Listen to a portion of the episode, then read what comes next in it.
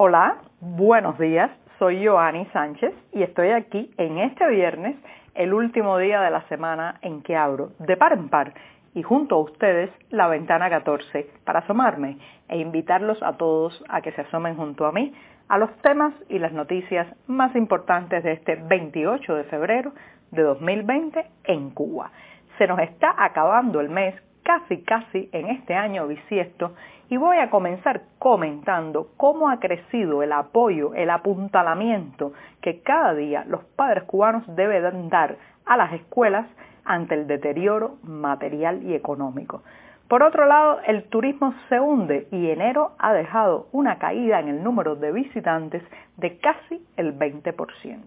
Mientras tanto, la Unión Europea ha pedido al régimen cubano un juicio justo para José Daniel Ferrer y ya les comentaré algunos detalles. Y para terminar, una pincelada cinematográfica. El guionista de Fresa y Chocolate ha sido galardonado con el Premio Nacional de Cine. Y bien, presentados ya los titulares, voy a pasar a revolver para tomarme el cafecito informativo. Ese que desde diciembre de 2018, de manera tradicional y de lunes a viernes, comparto junto a ustedes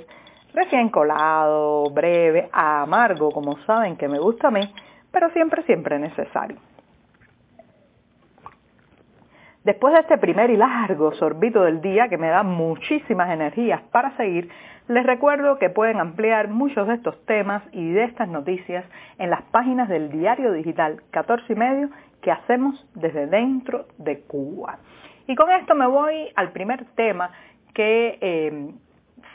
me surgió la idea de comentarlo en este podcast a partir de una conversación que tuve con dos amigos, dos amigos que son padres de un niño en edad escolar, especialmente en una edad escolar de una centro docente de la enseñanza primaria. Recientemente mis amigos fueron convocados como padres a una reunión con la maestra y ella les dijo, les dictó prácticamente una larguísima lista de insumos, recursos, reparaciones que hacían falta para poder sostener la cotidianidad docente en el aula donde está el, hijo pequeño de este matrimonio. Entonces,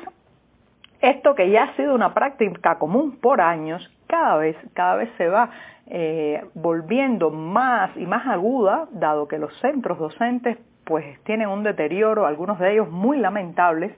y también las maestras no tienen la capacidad de eh, canalizar otros tipos de recursos estatales para reparar estos espacios. ¿Qué tipo de cosas se piden? Bueno, va desde detergente para poder lavar y limpiar los baños. Imagínense en la situación de desabastecimiento de productos de aseo que estamos viviendo ahora mismo en Cuba, solicitar detergente a una familia es pedirle algo, algo muy valioso. También reparar las mesas de madera que se han ido rompiendo, las sillas, eh, contratar poniendo todos los padres del aula dinero para contratar un auxiliar de limpieza, pero también hay que llevar papel, hay que ayudar a imprimir los exámenes porque la impresora de la escuela no funciona, hay que ayudar a la maestra con meriendas y muchas veces también con recursos para que se mantenga frente al aula. Cuando yo escucho estas historias, que no son nada nuevo en Cuba y las contrasto con el mito de la educación pública y gratuita que ha exportado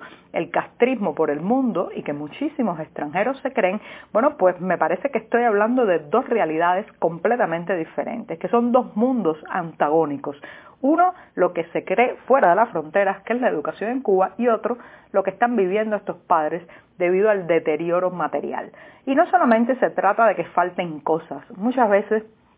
los maestros más talentosos y más capaces no están frente a las aulas, sino dedicados a otras ocupaciones que quizás tienen menos reconocimiento social, pero generan más ingresos, porque la mayoría de los maestros en Cuba tiene un salario que no supera los 50 dólares mensuales. Ustedes, la mayoría ya conoce esto, pero a veces hay que vivirlo en carne propia, tener un hijo en ese momento en una escuela para notar cómo sigue deteriorándose el proceso y cómo cada vez más las familias son las que apuntalan la educación en Cuba. Entonces podríamos decir que es la educación gratuita cuando cada familia tiene que aportar, dar recursos, dinero, contratación de personal para que su hijo esté medianamente cómodo en un aula.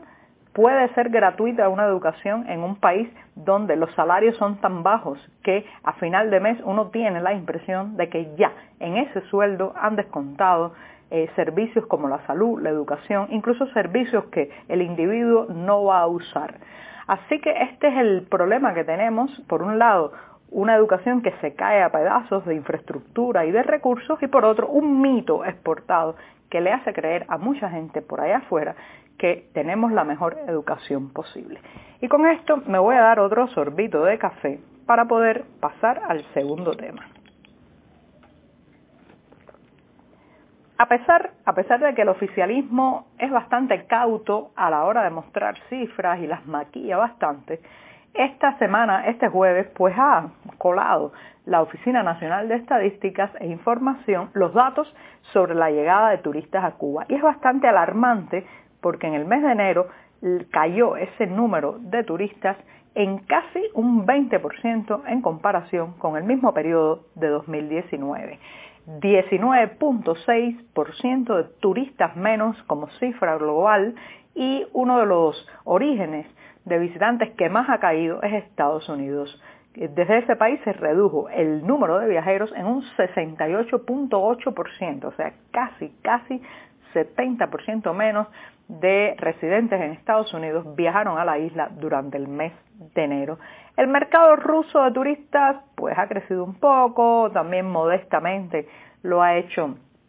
Canadá, pero aún así la caída global es muy grave y así lo asegura el economista Pedro Monreal en su cuenta de Twitter, que hace una referencia global y considera y subraya la gravedad de la situación. Así que eh, pues, si no, eh, repunta, si no logra reflotar el turismo, pues estaremos a fin de año con pérdidas bastante grandes en cuanto a ingresos por esa industria sin chimeneas. Malas noticias, malas noticias en un momento en que la economía eh, nacional hace aguas por todas partes y las arcas estatales para comprar recursos, insumos, materia prima eh, parecen estar bastante vacías. Lo cierto es que no había que esperar el dato de la ONEI en las calles, en las casas, eh, especialmente en el sector que se dedica a los servicios turísticos, ya se notaba muchísimo esta baja. Basta caminar por los alrededores, por ejemplo, del casco histórico de La Habana y muchos eh, propietarios de casas de rentas, de pequeñas cafeterías, bares y restaurantes están literalmente capturando a los pocos turistas que pasan por fuera para intentar evitar la quiebra de sus negocios. Así que esta es la situación,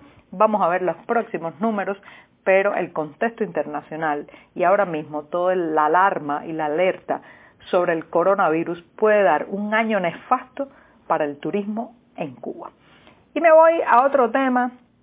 que ya he tocado esta semana en varias ocasiones y es el juicio contra el opositor José Daniel Ferrer, líder de la Unión Patriótica de Cuba, la organización opositora más importante del país. Ahora ha sido el alto representante de la Unión Europea, José Borrell, quien ha pedido a las autoridades que, bueno, pues que tenga Ferrer un juicio justo y que debe ser estrictamente respetado todo el proceso. Así lo ha dicho, reitero, Josep Borrell, que es ahora la cara de las relaciones internacionales de la Unión Europea y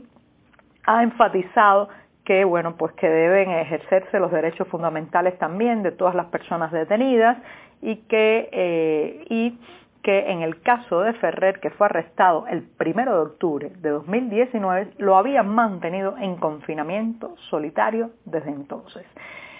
Todo lo que sabemos es que esta semana fue la vista oral contra Ferrer, que parece ser que el próximo 12 de marzo, según el portal Martín Noticias, será notificada la sentencia, pero ya la familia está denunciando irregularidades, eh, por ejemplo, que no han citado a los testigos que podrían eh, hablar a favor de la defensa del líder opositor y todas estas irregularidades unidas a una campaña de difamación eh, orquestada desde las propias instituciones y desde los medios nacionales no auguran, no auguran nada bueno en, la sentencia de este juicio. Puede ser que el oficialismo cubano esté apostando por una eh, sentencia ejemplarizante, entre otras cosas, para disuadir a los activistas y opositores cubanos de que sigan trabajando en las calles eh, y en la sociedad cubana. Y con esto me voy rápidamente. Recuerdan la película Fresa y Chocolate, ¿verdad? Un largometraje cubano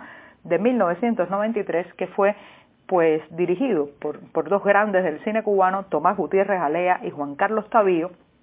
ahora, ahora pues recibe un nuevo galardón, esta vez en manos de su guionista. Recuerden que esta película emblemática y muy eh, acertada en cuanto a la época que narra y los problemas que, que cuenta en su historia fue basada en un cuento del escritor Senel Paz, el cuento El Lobo, el Bosque y El Hombre Nuevo. Él mismo fue quien realizó la adaptación del guion para que la película pues terminara arrasando literalmente en los cines cubanos y convirtiéndose en un título antológico de la filmografía de la isla. Ahora el Premio Nacional de Cine de Cuba 2020 ha sido otorgado justamente a Senel Paz, el guionista de Fresa y Chocolate. Lo ha compartido con el productor de dibujos animados Francisco Prax. Así que es un buen momento para repasar y volver a ver esa cinta que es una cinta que es un canto al entendimiento,